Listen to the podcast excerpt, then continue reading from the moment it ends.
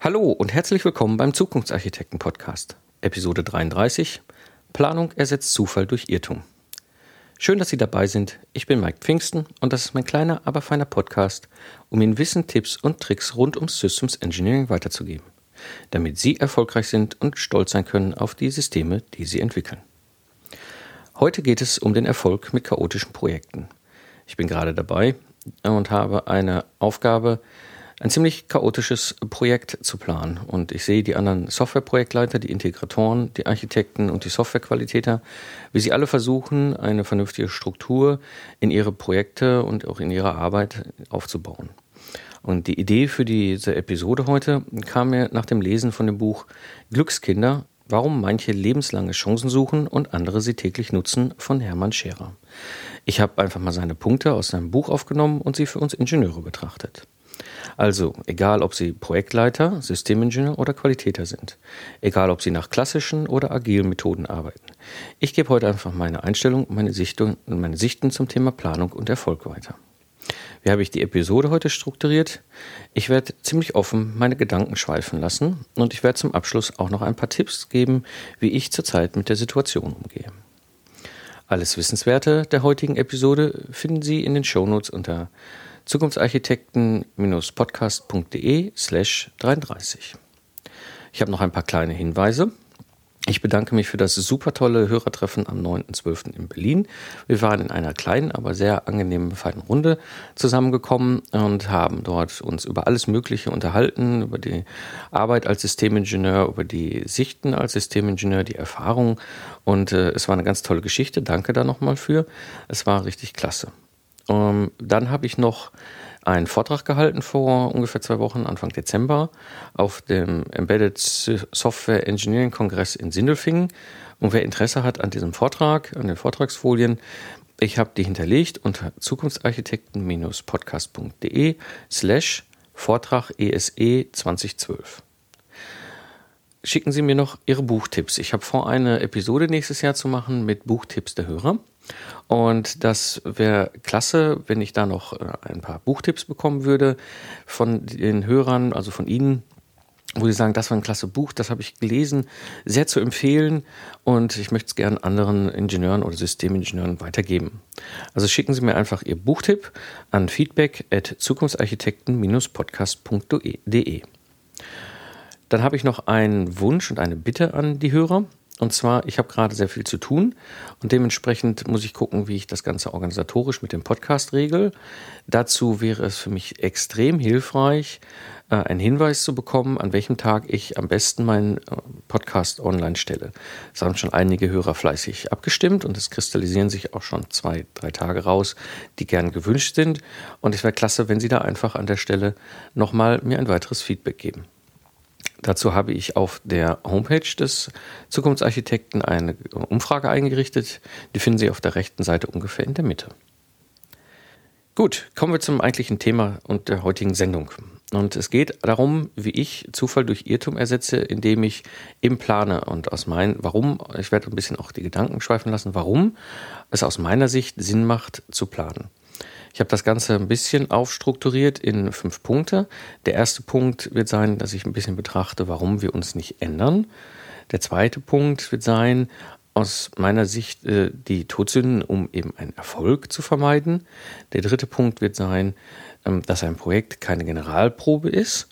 Der vierte Punkt wird sein, wie ich Situationen verändere in Projekten.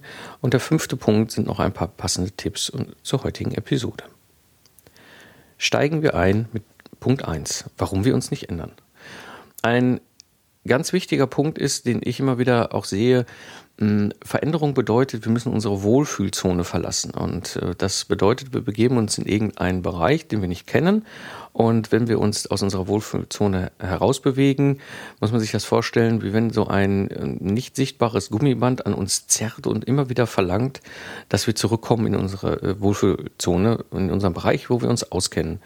Und der Hintergrund ist, warum, oder meine Erfahrung, warum das so ist, ist zum einen, wir haben alte Gewohnheiten, die uns immer wieder dazu zwingen, dass wir das tun, was wir tun, weil das sind Dinge, die wir kennen. Ähm, das zweite sind, ich nenne es mal alte Gedanken. Das heißt, wir haben immer wieder die gleichen Gedanken im Kopf, die dazu führen, dass wir Dinge so tun, wie wir sie tun.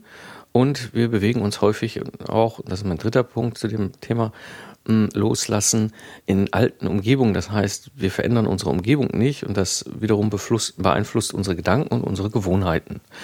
Mm, und warum wir uns da so nicht bewegen, ähm, hat auch viel mit den folgenden Aussagen zu tun. Die Aussage, die ich immer wieder höre, ist, das geht nicht. Wenn ich irgendein neues neue Methode, neue Idee, neues Thema auf den Tisch bringe in den Projekten, ach, das geht nicht, äh, das äh, ist etwas, was, was, wir, was wir so nicht machen können in unserem Projekt, ähm, da, äh, das, das ist nicht, ist nicht möglich. Ähm, was, was ich da an der Stelle immer wieder auch mache, ähm, ist, ich versuche halt das Feld größer zu machen, also diesen Erfahrungsraum größer zu machen mm, und äh, eben halt auch nichts als gegeben anzunehmen. Denn diese, dieser Regelbruch, den wir damit häufig machen, mm, ist ein ganz wichtiger erster Schritt, äh, um, um loszulassen und um, um sich zu verändern, damit wir uns bewegen. Ja, kommen wir dann auch direkt zum zweiten Punkt, Todsünden, zum, um Erfolg zu vermeiden. Was sind so die Todsünden, um äh, ein erfolgreiches Projekt eben direkt zu vermeiden?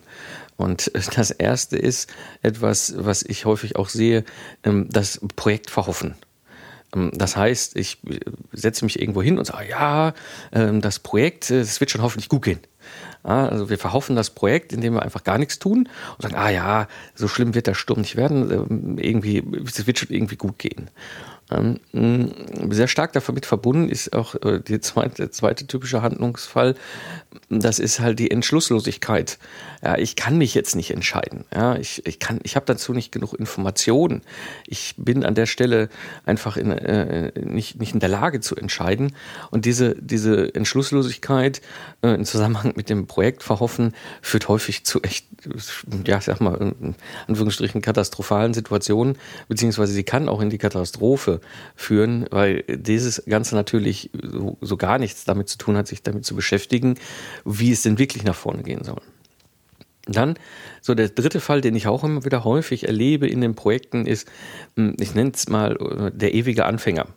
Und äh, das ist etwas, wo, wo ich Projekte erlebe, die etwas machen und äh, sagen, ja, wir machen es nochmal, wir fangen nochmal neu an. Und dann, äh, die Idee ist gut, also neue Ideen auszuprobieren ist immer gut, aber äh, eigentlich immer so in diesem Zustand zu bleiben. Ich fange immer wieder neu an und ich fange nochmal neu an und ich fange nochmal neu an.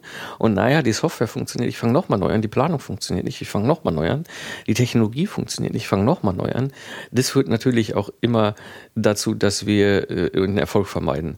Weil irgendwann müssen wir ja zum Ergebnis kommen. Ein weiterer, äh, also der vierte Punkt, äh, um Erfolg zu vermeiden, ist auch etwas, was ich häufig erlebe, und zwar das Projekt aufschieben. Ja, das, äh, das können wir später noch machen. Ich, ähm, ich habe noch, äh, hab noch mein Altprojekt zu machen. Dieses Altprojekt äh, brennt noch und ich kann es gerade nicht. Ich schiebe mal mein neues Projekt auf. Äh, das ist äh, auch so eine typische Situation oder eben halt auch, äh, wenn es darum geht, Probleme zu lösen. Ja, ähm, Ah, ich muss gerade woanders hin. Ich, ich, ja, der Tester geht mir gerade schwer auf den Keks. Ja, er will da auch von mir Entscheidungen haben, aber ich äh, muss das jetzt alles mal hier gerade verschieben, weil ich habe ja noch andere Sachen zu tun. Und das gilt auch für Planung. Also wenn wir dann schon anfangen, die Planung zu verschieben, das äh, führt dann auch definitiv dazu, dass wir nicht erfolgreich sein können. Und es gibt ähm, eine absolute ultimative Todsünde, um Erfolg zu vermeiden. Und das ist die fünfte Todsünde an diesem Punkt zeigt sich eigentlich immer wieder in folgender Situation. Entweder heißt es, ja, wir sind soweit noch nicht. Oder wir haben keine Zeit mehr dafür. Die Frage ist aber, wo ist eigentlich der Punkt dazwischen? Und diese Sicht mal zu überlegen, ähm, ja, warum, warum handeln wir so? Das führt äh, eigentlich mal zu einem spannenden Ergebnis, weil dieses Handeln, entweder wir sind noch, sind noch nicht so weit, also wir können uns damit noch nicht beschäftigen, oder eben, ah, jetzt und jetzt, äh, jetzt haben wir keine Zeit mehr dazu, führt definitiv dazu, dass wir nicht erfolgreich sein können. Um, und das, äh, alle fünf Toten zusammen ähm, haben eigentlich folgendes Ergebnis, wir geben Verantwortung ab. Ja, ähm, wir geben Verantwortung ab an das Projekt, an das andere, an irgendwen, an, an ein, eine gedachte Person. Ähm, und wenn wir äh, Verantwortung abgeben, bedeutet das auch, damit geben wir Macht ab. Ja, und äh, Hermann Scherer hat das sehr schön formuliert, ähm, wer Schuld abgibt, gibt die Macht ab. Und das ist auch so ein, so ein wichtiger Punkt. Ähm, wir, wir sind für das, was wir tun, verantwortlich. Und jeder erwartet von uns, dass wir unsere Verantwortung wahrnehmen. Und das bedeutet, dass wir uns auch um die Dinge kümmern und dass wir unsere Verantwortung annehmen. Und wenn wir etwas falsch machen, ja gut, dann sind wir dafür verantwortlich. Dann haben wir halt die Schuld dafür. Aber da ist nichts Schlimmes dran. Das ist unser Job. Und je besser wir unseren Job machen, umso besser wird es auch laufen. Ja, das war der Punkt 2, Todsünden, um Erfolg zu vermeiden. Kommen wir zum dritten Punkt. Der dritte Punkt ist, das Projekt ist keine Generalprobe äh, auch so, eine, so ein spannendes Erlebnis, was ich immer wieder habe, wenn ich in Projekten unterwegs bin. Manchmal habe ich das Gefühl, wir befinden uns in einer dauernden Generalprobe. Ja, wir probieren das nochmal aus, aber es äh, wird äh, schon, äh, also später fängt das richtige Projekt an. Ähm, weil so, das ist so mein Gefühl, was da auch mit stark zusammenhängt, ist dieses, ja, jede Entscheidung oder die Entscheidung oder überhaupt jede Entscheidung ist gefährlich. Naja, aber wie kann ich denn eben Erfolg haben, wenn ich kein Risiko eingehe? Und ich muss Entscheidungen fällen. Das ist ein ganz wichtiger Punkt, gerade in Richtung Management. Ja, ähm, ja, Entscheidungen können falsch sein. Auch ich habe in meinem Leben, auch als Unternehmer, wahnsinnig viele Entscheidungen gefällt. Und nicht alle Entscheidungen waren richtig. Ja, das ist dann so. Ja, Im Zweifel gibt es dann halt eine Konsequenz. Aber ich, mich, mir hilft eigentlich immer wieder so der folgende Gedanke an der Stelle weiter. Was ist das Schlimmste in der Situation, was mir jetzt passieren kann? Jo, und wenn das Schlimmste halt einfach ist, dass irgendwas korrigiert werden muss, nee, dann ist es so. Ja, also ich habe bisher noch nie in meinem Leben vor Entscheidungen gestanden, wo ich gesagt habe, das Schlimmste, was mir jetzt passieren kann, ist, dass ich dabei draufgehe. Ich habe selber auch in Situationen gesteckt, wo ich unternehmerisch sehr gefordert war, harte Entscheidungen fällen müssen. Ich habe als Unternehmer die Wirtschafts- und Autokrise durchgemacht. Ähm, aber ich war nie in der Situation gesteckt, wo ich diese Frage, was das Schlimmste, was mir jetzt passieren könnte, ähm, so beantwortet habe, dass ich sage, äh, ich kann mich gleich eingraben. Ja, das Schlimmste, was mir als Unternehmer passieren kann, ist, dass ich mich auf die Klappe lege und nochmal neu anfange. Oh, dann ist es so. Und ähm, was ich total hasse, und das mag ich überhaupt nicht, ich sehe es aber häufig äh, in, in Projekten, ist, ähm, die Schuld wird immer den anderen gegeben. Ah, der andere ist schuld, der ist schuld, der andere, die, die Situation ist schuld. Im Zweifel, wenn wir keine Person haben, ist die Situation schuld. Ja, oder die andere Person, der hat den Fehler gemacht hier. Ja, also die Architekten haben nicht richtig konstruiert. Ja, oder die äh, Anforderungen sind nicht vernünftig bewertet worden. Auch so eine Sache.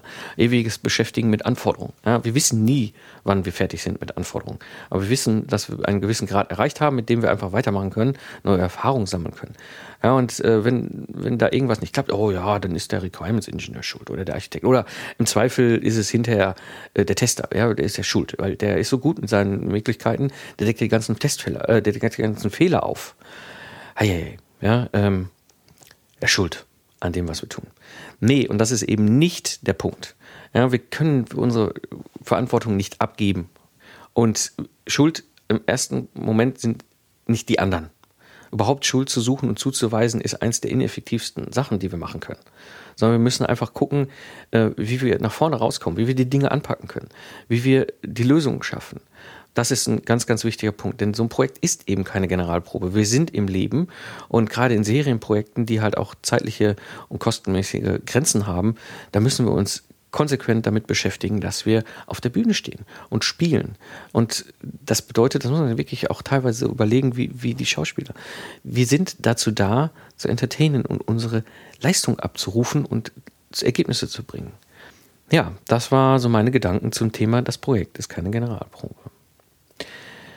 Kommen wir noch äh, zum, zum vierten Punkt. Und zwar, ähm, wie kann ich die Situation verändern? Und äh, das ist auch etwas, wo mich viele fragen immer wieder, oh, wie machst du das eigentlich? Du bist da so als Troubleshooter unterwegs. Und was, was ich am Anfang immer so mache, wenn ich in so ein Projekt reinsteige, ist überhaupt erstmal ähm, Chancen zu erkennen, indem ich in Anführungsstrichen Verwirrung schaffe. Und das ist relativ einfach. Es hört sich jetzt komisch an, aber es ist einfach. Ich stelle Fragen. Ich stelle ganz viele Fragen und höre zu. Und das ist so ein ganz großer Schlüssel. Fragen stellen und zuhören. Und noch eine Frage stellen und weiter zuhören. Und noch eine Frage stellen und weiter zuhören.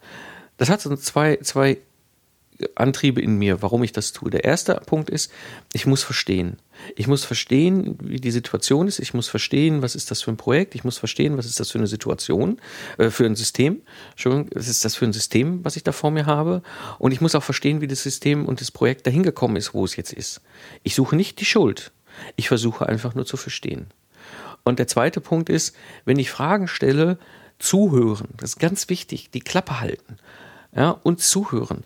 Und auch dann zuhören, was die Leute sagen. Einfach mal schweigen und, und, und gucken, was für, für Gedanken die Menschen haben, mit denen ich mich da unterhalte.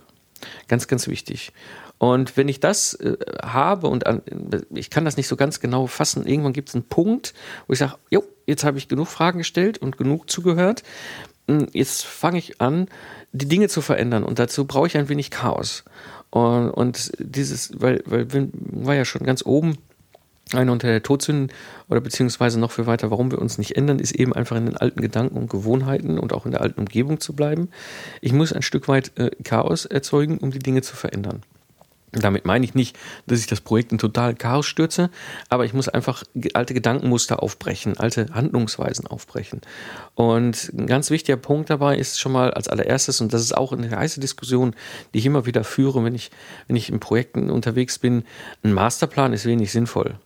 Was macht, das, was macht ein Plan Sinn, wo ich reinschreibe, von heute an gesehen, in 14 äh, Monaten am 23.09.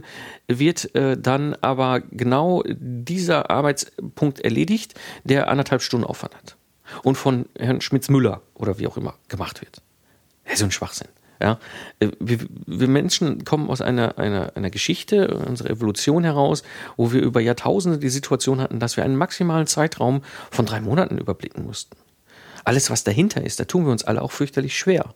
Ein, ein, ein Aufwand von, von drei Monaten zu überblicken und auch abzuschätzen, da, da sind wir gut drin. Das, das war etwas, was uns, wie uns unsere Umwelt und unser Leben auch immer gefordert hat. Aber ein, ein, ein Aufwand und eine Abschätzung auf, auf Jahre hinauszugeben, da sind wir furchtbarlich schlecht fürchterlich schlecht. Und dementsprechend ist so ein Masterplan auch nicht sinnvoll. Das ist auch so ein Grund, warum ich auch immer, ähm, wenn ich Projekte dann neu plane und neu strukturiere, in sogenannten Release-Cyclen arbeite. Und so ein Release-Cycle ist immer so ein, so ein, so ein Zeitraum von zwei bis drei Monaten, in, in dem ich einfach sage, das ist das Ergebnis, was wir schaffen können. Da können wir die Arbeitsergebnisse, äh, die Arbeitsaufgaben äh, ganz gut definieren und auch abschätzen. Da können wir auch wunderbar drin sprinten, also immer diesen zwei Wochen Sprint arbeiten. Das ergibt dann x-faches von zwei Wochen, also acht Sprints oder zehn Sprints oder zwölf Sprints, je nachdem, wie ich meinen Release-Cycle definiere. Und da können wir dann nach vorne gehen. Und, und das ist, das ist so ein, so ein ganz wichtiger Punkt. Wir müssen einfach die Dinge anpacken und wir müssen sie bewältigen. Und das kann ich nicht, indem ich in Stillstand verharre. Mm. Und wenn ich so ein äh, chaotisches Projekt vor mir habe hm, dann gehe ich eigentlich hin, und das ist auch bei mir immer die wirkungsvollste Methode oder Waffe, sag ich mal. Ich nehme mir einfach ein Stück weißes Blatt Papier und nutze die Macht, eben dieses Projekt vollkommen neu zu definieren. Das habe ich schon in so vielen verschiedenen Varianten gemacht. Ich habe das einmal gemacht, da ging es darum, in einem, einem Troubleshooting-Projekt bin ich als Systemingenieur eingesprungen, überhaupt erstmal das System zu definieren. Dann habe ich mir Post-its genommen, habe mir einfach ein großes Flipchart dahingestellt und habe mit den Post-its einfach mal definiert, welche, welche Systeme sehe ich denn, wenn ich mir mal so die Spezifikationen äh, durch, durchlese, überfliege, was für, für, für externe Systeme habe ich da und habe einfach mal alle aufgeschrieben auf die Post-its und auf, auf das Whiteboard geklatscht. Und habe dann angefangen, so die ersten Sachen zu, so zu gruppieren und verschiedene Posts so ein bisschen zu sortieren, zu verschiedenen Gruppen von, von Systemen. Hm, damals war das so, ich habe dann einfach eine Gruppe definiert, die über den CAN-Bus uns Informationen gibt, äh, wo wir irgendwo nur über Informationen in, interagieren mit, mit Bussystemen. Dann habe ich eine Gruppe definiert äh, von Systemen, die direkt mit dem Fahrer interagieren und habe auch gleichzeitig eine Gruppe definiert, die nicht mit dem Fahrer interagieren. Also beispielsweise ein System, wo der Fahrer direkt mit zu tun hat, wäre jetzt irgendein Einstellknopf oder eben halt das Lenkrad oder irgendein Schalter oder ein Hebel. Ähm, und das sind Systeme, die mit dem, mit dem Fahrer interagieren. Und Systeme, die nicht mit dem Fahrer interagieren, sind zum Beispiel Motor- oder Getriebesteuergerät, die, wo er direkt eigentlich erstmal keinen Einfluss drauf hat, sondern indirekt über die Systeme, die seine, ähm, seine Kommandos einlesen und dann umsetzen und auswerten. Mm, und wie auch immer sie das machen, also das ist völlig frei. Das ist einfach jetzt mal so ein Gedankengang gewesen vor zwei Jahren, 2010 rum wo ich, wo ich angefangen habe, ähm, so eine Systemabgrenzung aufzubauen. Im Moment mache ich das zum Beispiel auch so. Ich habe einen riesen Haufen Schmierpapier bei mir am Schreibtisch liegen und äh, fange an, mal Gedanken zu machen, wie strukturiere ich eigentlich die Planung auf? Wie, was ist das System? Was wollen wir liefern? Was sind die Liefereinheiten, die wir zu gewissen äh, Ständen bringen wollen. Und dann spiele ich da drauf und, und, und diskutiere das auch. Das ist auch ganz wichtig. Das habe ich damals zum Beispiel auch gemacht mit den Post-its. Ich habe das dann einfach mal äh, fotografiert und bin damit dann äh, zu den Kollegen rumspaziert und habe gesagt, so, ist es das? Und dann, ja, nee, da fehlt aber noch ein System und das, mh, hm, ja, ist eigentlich gar nicht so häufig da. Das ist nur so, so ein Add-on-System, was nur in so ganz besonderen Zusammenbausituationen eingebaut wird, ansonsten nicht ähm, und so weiter und so weiter. Und dann können Sie es diskutieren. Und sowohl meine Systemabgrenzung Umsetzung als Beispiel von damals, wie aber auch jetzt die Planung, da weiß ich genau, das wird in drei Monaten nicht so aussehen, wie ich das jetzt das erste Mal aufs Papier geschmiert habe. Und dann, wichtig ist aber, dass ich meine Gedanken darstelle. Und äh, auch so ein, so ein ganz wichtiger Punkt, warum denn nicht einfach dahin kritzeln? Ja, wir haben alle malen gelernt. Ich sehe gerade meine beiden Töchter, die sind ja äh, zwei und fünf, und die malen. Vorbehaltslos. Die malen einfach. Und genauso war das bei uns. Wir haben Zeichnen, wir haben malen gelernt. Häufig ist es einfach nur verschütt gegangen. Und es ist aber eine wunderbare Geschichte, um mit anderen auch so seine Gedanken zu diskutieren und auch zu ändern und auch zu überlegen, wo kann ich denn hingehen? Und das ist, das ist ein ganz wichtiger Punkt, der da immer so äh, mit zusammenhängt. Ich muss äh, statt zu jammern eben äh, das ändern, was mich stört. Ja, und äh, ich, ich kann es doch jederzeit ändern. Warum nicht heute? Und glauben Sie mir, wie viel weiße Blätter ich schon vorgekritzelt habe. Nicht nur als Ingenieur, nicht nur als Systemingenieur, nicht nur als Projektleiter ähm, in Projekten, wo ich eingeklettert bin. Ähm, ich habe, ich nutze das auch unternehmerisch. Ich habe so viel weiße Blätter schon vorgekritzelt und überlegt, okay, das ist unser Thema, das ist das, wo wir uns bewegen. Und ich sage Ihnen auch, natürlich ist es anstrengend, seine Gedanken zu sammeln, aber die Chancen, dann erfolgreich zu sein, sind groß. Das waren so meine Gedanken, wie ich äh, Situationen verändern kann. Punkt Nummer vier. Kommen wir zum Punkt Nummer fünf und so ein paar äh, passende Tipps zur heutigen Episode. Und ich habe da einfach mal so ein bisschen rumgeschaut, äh, was ich so in meinem Podcast äh, zu diesem ganzen Thema äh, Planung schon besprochen habe. Und ähm, ein, eine sehr empfehlenswerte Episode ist die Episode 18, Agile Methoden in der Praxis äh, mit Michael Malberg. Da reden wir auch immer wieder über das ganze Thema Planung, weil das hängt natürlich da auch viel zusammen. Agile Methoden und Planung. Und eine zweite Episode, die in diesem äh, Umgang auch, äh, Umfeld auch sehr, sehr interessant ist, ist die Episode 23, Agilität nachhaltig einführen mit Thomas Görz. Auch da haben wir uns über Planung unterhalten und wie wir als Systemingenieure planen. Hm, dann kann ich auf jeden Fall sehr empfehlen das Buch äh, Glückskinder von Hermann Scherer. Ich werde auch ähm, das genauso wie die beiden Episoden in den Shownotes verlinken unter zukunftsarchitekten-podcast.de slash 33. Und da werde ich auch äh, noch so ein paar weitere Gedanken zu machen. Ein, ein weiterer Punkt fällt mir gerade auch noch so ein, der äh, sehr zu empfehlen ist, ist hier äh, OpenPM, die Plattform, wo sich aus ganz Deutschland Ingenieure, Projektmanager zusammengefunden haben und einfach ihr Wissen verfügbar machen. Ich bin auch gerade dabei, den Project Footprint, den ich ja auch äh, bei meinem äh, Newsletter immer mit dabei gebe, äh, mein E-Book, dort auch einfach reinzubringen und dort zu diskutieren. Und auch das wiederum, genauso wie das System Footprint, ist ein weißes Blatt Papier, ein sogenanntes Canvas, wo ich eben halt auch mit Post-its arbeite. Dieses ganze Arbeiten mit Post-its ist etwas, was ich super gerne mache, kann ich sehr empfehlen, auch noch als äh, Tipp, weil ich bin in der Lage, auch die Post-its ähm, umzuhängen, zu strukturieren, zu überlegen, wie kann ich etwas arrangieren, wie kann ich es äh, vielleicht auch verändern oder auch wieder runterschmeißen oder, äh, oder zusammenfassen oder wie auch immer. Ja, das waren so meine passenden Tipps zur heutigen Episode. Ich würde mich total freuen auch von den Hörern zu hören, wie ihre Tipps dazu sind. Und ich möchte diesen Hauptteil heute abschließen mit einem kleinen Zitat. Beherrsche die Regeln, damit du sie brechen kannst. Vom Dalai Lama. Gut, kommen wir heute zum Abschluss. Das war die heutige Episode des Zukunftsarchitekten. Wie gesagt, was mir noch so am Herzen liegt, schicken Sie mir Ihre Buchtipps. Ganz, ganz äh, toll wäre das, wenn ich da ganz viele Buchtipps der Hörer einsammle. Schicken Sie mir Ihre Buchtipps an feedback at zukunftsarchitekten-podcast.de. Dann habe ich auch noch einen, einen zweiten Punkt, das kam jetzt auch wieder aus diesem ganzen Thema Hörertreffen. Wer Interesse hat an einem Hörertreffen, der meldet sich bitte einfach. Ich bin ziemlich viel unterwegs und ähm, manchmal ergibt sich sowas auch zufällig. Wie der Björn Schorre das im Sommer gemacht hat, der einfach sagte, ich hätte gerne ein Hörertreffen äh, im Minden organisiert und ähm, wie sieht's aus, wann bist du denn mal da in der Gegend? Dann eine kleine Empfehlung, die ich äh, auch noch gerne gebe, ist, abonnieren Sie den Podcast. Wie das genau geht, ist äh, unter, beschrieben unter zukunftsarchitekten-podcast.de slash abonnieren. Da beschreibe ich, wie Sie es sowohl in iTunes, iTunes abonnieren können, aber wie Sie auch den allgemeinen RSS-Feed nutzen können, um eben halt äh, die Episoden äh, zu abonnieren. Und wenn Sie in, in, zufällig in iTunes abonniert haben, würde ich mich äh, sehr freuen, eine ehrliche Bewertung des Zukunftsarchitekten-Podcasts in iTunes äh, zu finden. Das heißt, seien Sie offen und ehrlich und bewerten Sie den, ähm, den Podcast in iTunes, denn das hilft wiederum äh, anderen Ingenieuren, diesen Podcast zu finden. Und wenn Sie sowieso dabei sind, dann würde ich mich natürlich auch sehr freuen, wenn Sie andere Podcasts von anderen Podcastern bewerten.